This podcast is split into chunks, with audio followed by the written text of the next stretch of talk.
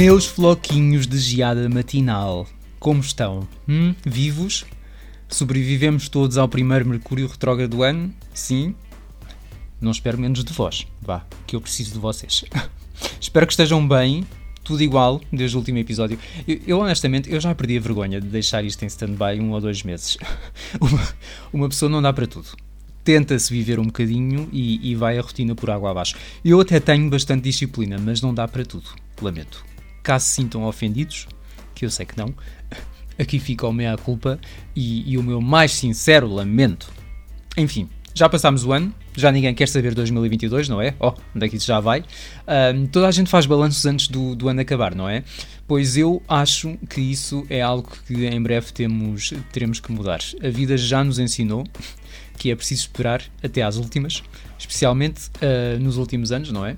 Isto agora é como uma, como uma boa série. É preciso esperar até ao final para garantir que está tudo bem, que não morre ninguém, que não ressuscita ninguém, porque eu já espero tudo.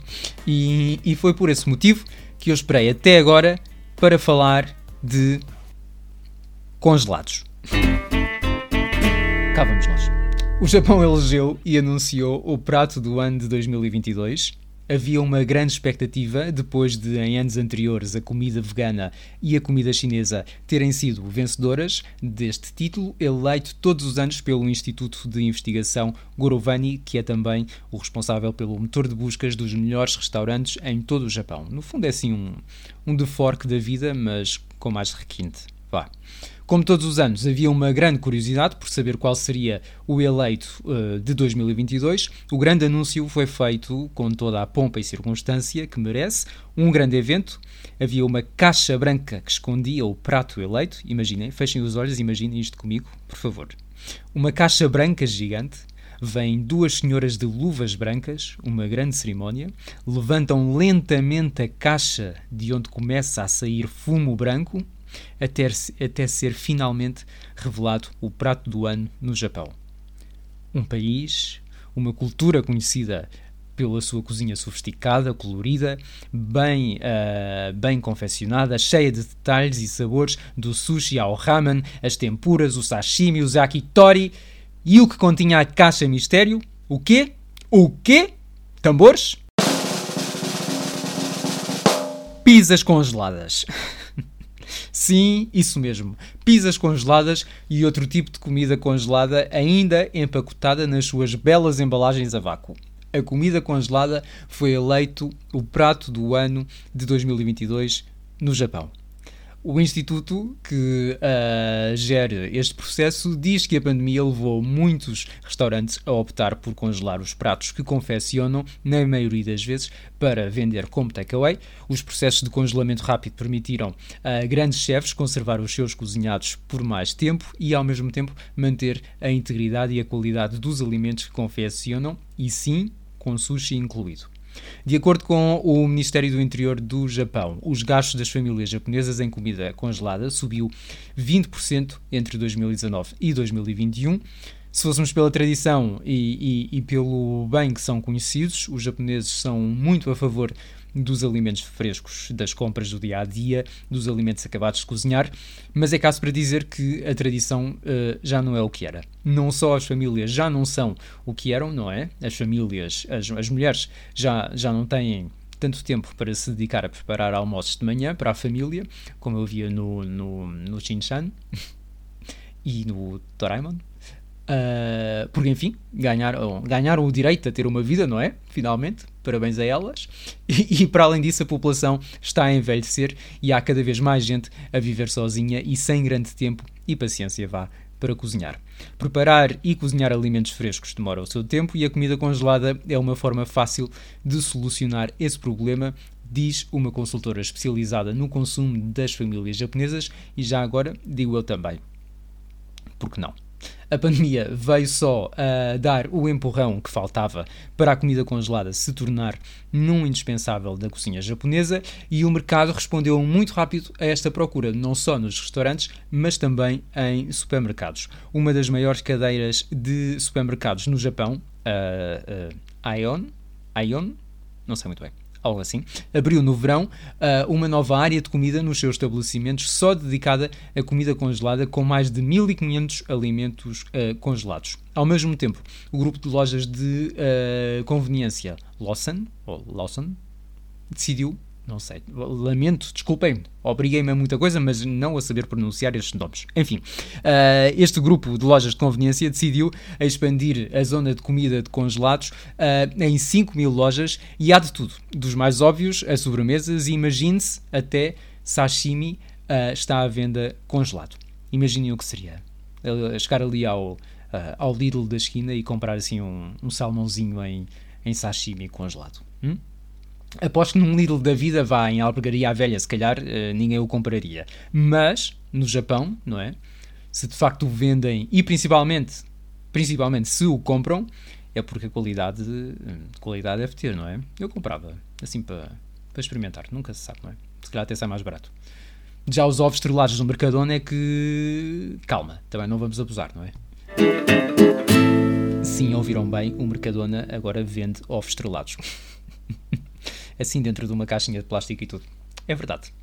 Ah, e já me esquecia, já me esquecia, antes de avançarmos, ainda sobre os congelados, o negócio vai tão bem uh, que a moda uh, já não se limita só ao Japão. Em Portugal, sim, em Lisboa, mais precisamente, também há comida de luxo congelada à venda. É verdade. Abriu recentemente em Lisboa uma loja de comida congelados pré, ou melhor, uma loja de comida uh, congelada pré-cozinhada por chefes de renome e um ou outro, vá, com uma estrela Michelin, quiçá. Não fui lá e honestamente quando estou em Lisboa prefiro a cozinha da minha mãe a congelados, mas aqui fica a dica.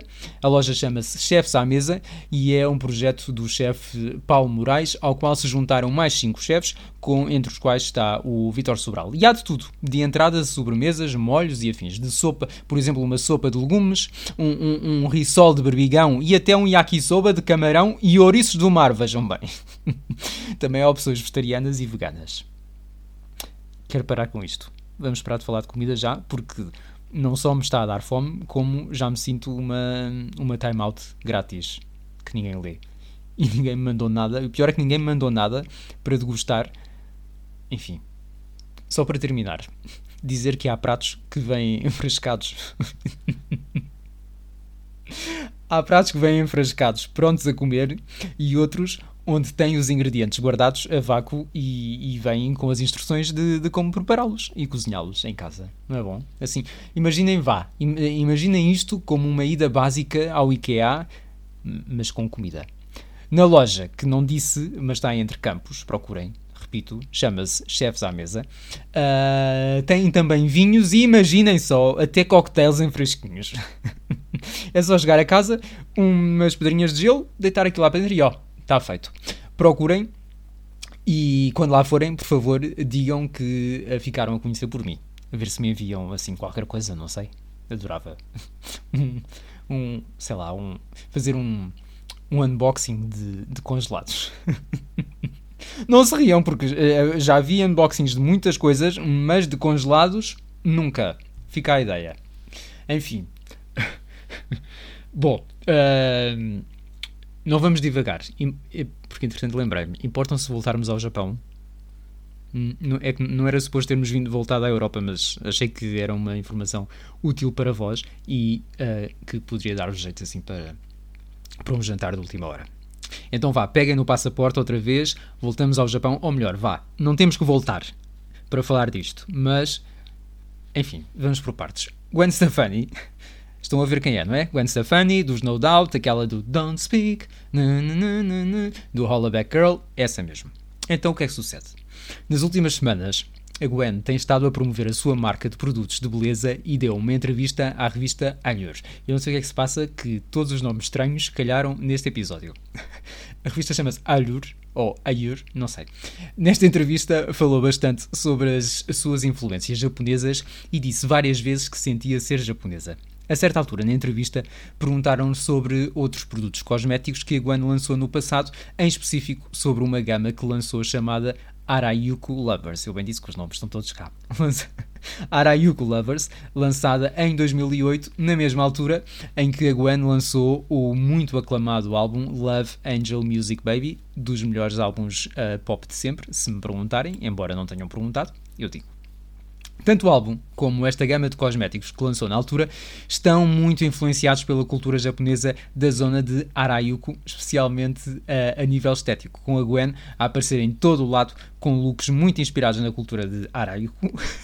que para quem, como eu, desconhecia, se caracteriza por looks assim muito arrojados, ver tipo manga, um, super coloridos e com maquilhagens não menos discretas. Se quiserem visualizar, imaginem assim vá, um unicórnio a, vomitar arco-íris, estão a ver?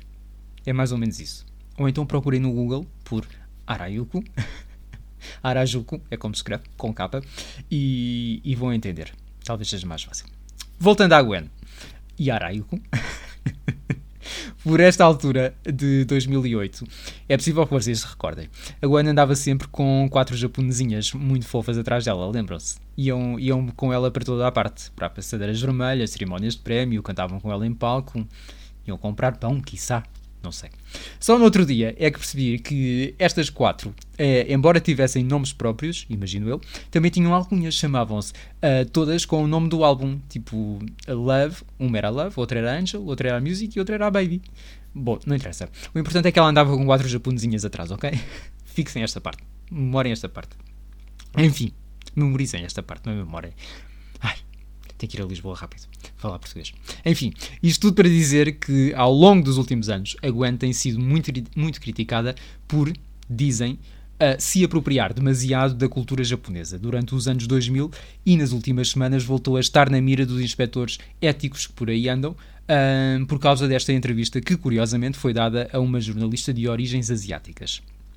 A jornalista, que claramente não estava uh, com muita paciência para aquela história, perguntou à Gwen se tinha aprendido alguma coisa durante aquela fase da sua carreira, a fase dos Arayuku. A Gwen deu a volta à questão e falou uh, de várias viagens de trabalho que o pai fazia ao Japão e voltava a casa uh, com muitas histórias sobre a cultura japonesa para contar e que por isso se sentiu japonesa quando visitou o quê? O quê? Sim. Arayuku. Arayuko fica ali para os lados de Tóquio. Uh, diz que é super fã de, ela diz que é super fã da cultura japonesa e que não lhe parece correto que a critiquem por ser fã um, e partilhar uma cultura tão bonita. Sobre a altura em que andava com as japonesas atrás, disse ainda que foi uma época ótima do ponto de vista criativo, um, um tempo de partilha e fusão entre a cultura japonesa e a americana. Disse ainda, e agora cito: se não vendêssemos e comprássemos as nossas culturas, não teríamos tanta beleza. A jornalista que fez a entrevista, meio asiática, repito, mais tarde disse que se sentiu desconfortável a ouvir os comentários da Gwen quando escreveu a reportagem, especialmente as várias vezes em que ela se afirmou ser uh, japonesa e por ter aquela visão demasiado colorida sobre a cultura asiática numa altura em que se fala tanto do racismo contra os asiáticos nos Estados Unidos. E não se ficou por aí. Ela foi lá, ela foi lá e pôs o dedo. Disse que sente inveja de qualquer pessoa que se considere parte de uma cultura tão rica e criativa, mas que depois evite o lado da realidade que pode ser doloroso e assustador. Pam pam! No dia a seguir à entrevista, a equipa de comunicação da Gwen entrou em contato com a revista, Ayur, para dizer que a jornalista não tinha percebido bem o que a Gwen disse, mas não respondeu ao pedido para follow-up da entrevista, nem para gravar qualquer tipo de clarificação dos comentários que a Gwen tinha feito. Claro que, como imaginam, as redes arderam, a equipa de comunicação da Gwen ardeu e a Gwen duvido que tenha ardido, mas não faltaram críticos a pedir o cancelamento da mulher. E cancelar a Gwen talvez fosse uh, a opção mais fácil, não é? Está muito na moda cancelar gente, famosos, artistas, enfim, vai tudo à frente. Ainda no último episódio aqui falámos do Will Smith, do, do Kanye West, e a este se juntam outros, tipo o James Franco, Armie Hammer, o Da Baby e até a J.K. Rowling, uh, já foi uh, chamada uh, à sala do ao julgamento. uns por motivos mais graves que outros, em geral, por dizerem todos eles algo que não deviam, comentários negativos ou fora de tom sobre culturas, comunidades e afins. Mas esta história dos cancelamentos culturais já vem de longe e começa a ser demasiado vulgar e fácil que o diga a Lizzo, que já uh, está um bocadinho farta de cancelamentos e de ela própria ser cancelada, ou tentarem, que com ela ninguém se mete, ouviram? Uhum. No outro dia, a Lizzo acordou à meia da noite, imagino eu, e foi ao Twitter escrever que, e cito, isto pode parecer estranho, mas o cancelamento cultural é apropriação. E continuo a citar. Isto era um movimento de gente realmente marginalizada e agora passou a ser da moda, mal usado e mal intencionado. Espero que nos consigamos desligar disto e focarmos nos problemas reais. A Lizzo não se especificou a que casos estava a referir uh, e isto deu asas a muita conspiração, mas, não desviando o essencial, abriu o debate sobre o que é o cancel culture e a forma como o temos usado. Eu fiquei intrigado, vesti o casaco, pus o gorro e o cascol, que está frio, fui ali à biblioteca investigar. Não. Fiquei aqui sentado, mas pesquisei. E descobri que isto do cancel culture é um termo que, embora nos pareça recente, já vem bem longe, já vem para aí dos anos 70 a uh, 80.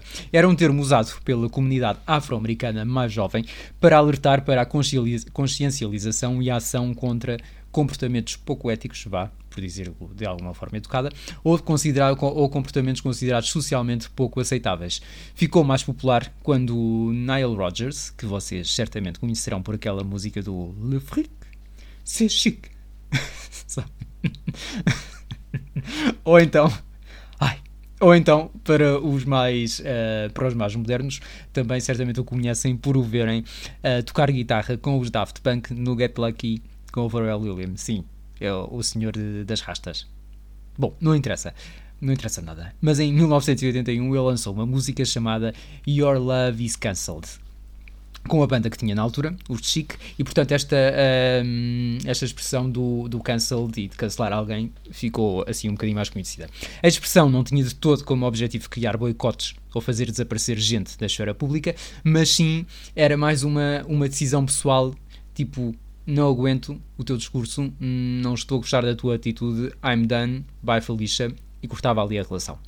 Daí a como conhecemos o termo hoje em dia, vai, assim, vá, uma distância pequenina, pequenina, pequenina, pequenina. E segundo quem estudou a evolução do termo, que não eu, a culpa é dos brancos, como é óbvio, que começaram a aplicar o cancel culture a outra escala, chegando hoje a ser dos termos mais usados a nível mundial, especialmente desde 2020 com o movimento Me Too e depois todas as efemérides racistas que fomos testemunhando desde a morte de George Floyd. Voltando à Lizzo. Uh, esta não é a primeira vez que ela se pronuncia publicamente sobre uh, a situação do cancel culture. Já em 2018 o tinha feito, quando o Kanye West teve um dos seus episódios de loucura e numa entrevista ao TMZ disse que a escravatura era uma escolha de cada um. Na altura, muitos internautas, que é uma palavra que envelheceu muito mal, admitamos, na altura, muitos internautas uh, pediram o, o, cancelamento do, do rapper, isto em 2018. Mal sabiam eles que quatro anos depois se tornaria real, não é? Mas na altura pediram que parássemos de, uh, de ouvir a música do Kanye que, e pediram que uh, a, a, sua discografia fosse remo removida das playlists de rádios e plataformas de streaming. No meio deste fogo no parquinho, a Lizzo apareceu no Twitter para dizer, e cito, cancelamos e boicotamos artistas, mas quão efetivo é isso para nós? Perguntava ela, acrescentando que prefere usar essa indignação e consternação e responder com progresso. E não se ficou por aí condenou as afirmações do Kanye e disse que o papel dela era criar um novo legado de ativismo, no seu caso, e cito, de liberdade feminina gorda. que naturalmente soa muito melhor em inglês, Fat Female Freedom. Mas o ponto da Lizzo, uh, e a meu ver uh, muito acertado, é que o que é que adianta cancelar alguém como temos feito ultimamente, que basicamente se traduz em coisas como pedir que se cancele um contrato milionário que a Adidas tem com o Kanye West ou contratos que o Will Smith tem para participar em filmes, vai afetar-lhes as contas bancárias? Uh, sim, talvez, mas eles viverão bem sem esse dinheiro? Uh, sem dúvida que sim. Vão continuar a nadar em notas e nós aqui a ver. O que se tem visto nos últimos anos é que preferimos cancelar ou calar alguém fazê-los desaparecer do mapa, sem de facto discutir o problema e, e, fazer com que quem atua mal entenda o porquê de uh, o que diz ou o que faz não estar correto. O objetivo do, do, culture, do cancel culture devia ser, como foi em tempos, de exigir responsabilidades pelos erros e educar quem os comete sobre as comunidades ou culturas que podem ser prejudicadas. A mim, honestamente, dá-me igual que a Adidas cancele o contrato com o Kanye West. Na verdade, na verdade, até agradeço. Porque acho que aquele Tenny uh, é um grande atentado a, ao bom gosto. Mas mas, mas a questão é que não adianta que o cancelem se daqui a dois anos ele volta e diz as mesmas asneiras que disse no ano passado sobre os judeus e que disse no passado sobre outras comunidades. É isto e porque parece que cancelar famosos passou a, a ser uma forma mais fácil de, de lidar com alguns problemas, não é? É sempre mais fácil quando arranjamos um alvo fácil e escrevemos dois ou três tweets para parecer bem, sentimos-nos melhor, não é? Tipo, já fiz, já, fiz, já fiz a boa ação do dia, sou uma pessoa melhor e seguimos com a nossa vida, quando na verdade o que estamos a fazer é escolher um caminho mais fácil para falar de problemas tão difíceis e preferir e ignorar estes problemas maiores. Porque é que temos uh, que nos preocupar em deixar de ver os filmes do Amy Hammer, uh, porque ele quer abusar de mulheres, e não nos preocupamos com o problema maior que é o patriarcado em que vivemos, com mulheres a serem vítimas de, de violência doméstica e mesmo mortas em todo o lado. E quando digo em todo o lado, este todo o lado pode significar hum, na casa do vizinho do lado, não é? Não tem por que ser alguém que aparece nos Oscars e, e porque é famoso. Eu acho mesmo que estamos a, a começar a, a, ser mais papistas que o Papa, não acham? É, a sociedade, especialmente, a, a, obviamente, mais ocidental, está a começar a colocar uns estándares éticos e morais tão corretos e justos, sim, são muito justos, mas que ao mesmo tempo hum, não está a conseguir acompanhar, não é? No outro dia lia umas declarações do Matty Healy, ou Haley, deve ser Healy. os nomes hoje, este hoje, ó. Oh. lia umas declarações do Mati, bom, do Mati, que é o vocalista de uma banda chamada The 1975. Ele dizia, e com razão, a meu ver, que, que é quase missão impossível conseguir estar sempre à altura destes estándares morais que se começam a exigir referindo-se especialmente, a, a, referindo especialmente à, à, à, geração Z, à Gen Z, que tem sido muito exigente a este respeito. Ele diz que quando se pensa como um adolescente e se vê a vida de forma mais idealizada, talvez faça sentido e pareça realista, mas quando crescemos, é normal que cometamos erros. Hum, é normal e acontece magoar pessoas com coisas que dizemos ou fazemos. Podemos enganar-nos, e que isso faz parte do processo da vida, de crescer e, especialmente, de aprender com os erros, como diz o clichê. O importante é, afinal de contas, reconhecer que erramos e aprender com isso. Se alguém faz ou diz alguma coisa muito grave, alguma coisa errada, claro que tem de ser culpabilizado e pagar por isso, mas para isso está a justiça e os tribunais, que uh, somos todos civilizados, não é? Ou a maioria, e, e não vivemos numa anarquia. Como diz o Graham Norton, mais do que cancelar, o termo que devíamos usar é responsabilização. Vejam lá agora, por favor, não me cancelem a mim, que eu não tenho nada a ver com isto. Uh, e com isto não quer dizer que tenhamos que passar ao lado das afirmações do Kanye West e todos os outros. Não, devemos culpá-los. Agora, daí a, a fazê-los desaparecer do mapa, hum, há uma grande distância, não é? Bom, pelo simples não, acho que é melhor ficar por aqui e não dizer mais nada. Aguentaram bem lindos, sim, arrefeceram por aí, foram buscar a mantinha, entretanto, não? Não é que não vale a pena ignorar, não vale a pena ignorar. Isto está difícil de manter a vida, está muito difícil continuar vivo sem ser enfiado dentro da lareira, enrolado em três mantas e com duas botijas de água quente, não é? Mas vocês aguentem, por favor aguentem, sejam fortes. Já só faltam menos de 150 dias para o verão. Já faltam mais, pensem assim. Ah, e já agora, já agora que falamos de frio e congelados, deixem-me tirar mais uma da algibeira, mais uma informação útil deste hipocondríaco que aqui vos fala e não quero que vos falte nada. Eu acho que isto passou meio despercebido nas notícias, mas os cientistas descobriram finalmente, finalmente, o um motivo pelo qual temos mais doenças respiratórias nos meses de frio, constipações e afins. Eu sei, pode parecer ridículo, dito assim, mas só agora é que conseguiram provar Então, parece que o ar frio, típico dos meses de inverno, tem a capacidade de danificar o nosso sistema imunitário. Em particular, a resposta imunitária ao nível do nariz. E fiquem simplesmente com este dado. Reduzir a temperatura dentro do nosso nariz em apenas 5 graus Celsius, 5 graus, pode matar cerca de 50% dos milhões de anticorpos que nos protegem de vírus e bactérias que entram através do nosso nariz a cada segundo. 50%, metade dos anticorpos. Quem o diz? Não sou eu, naturalmente.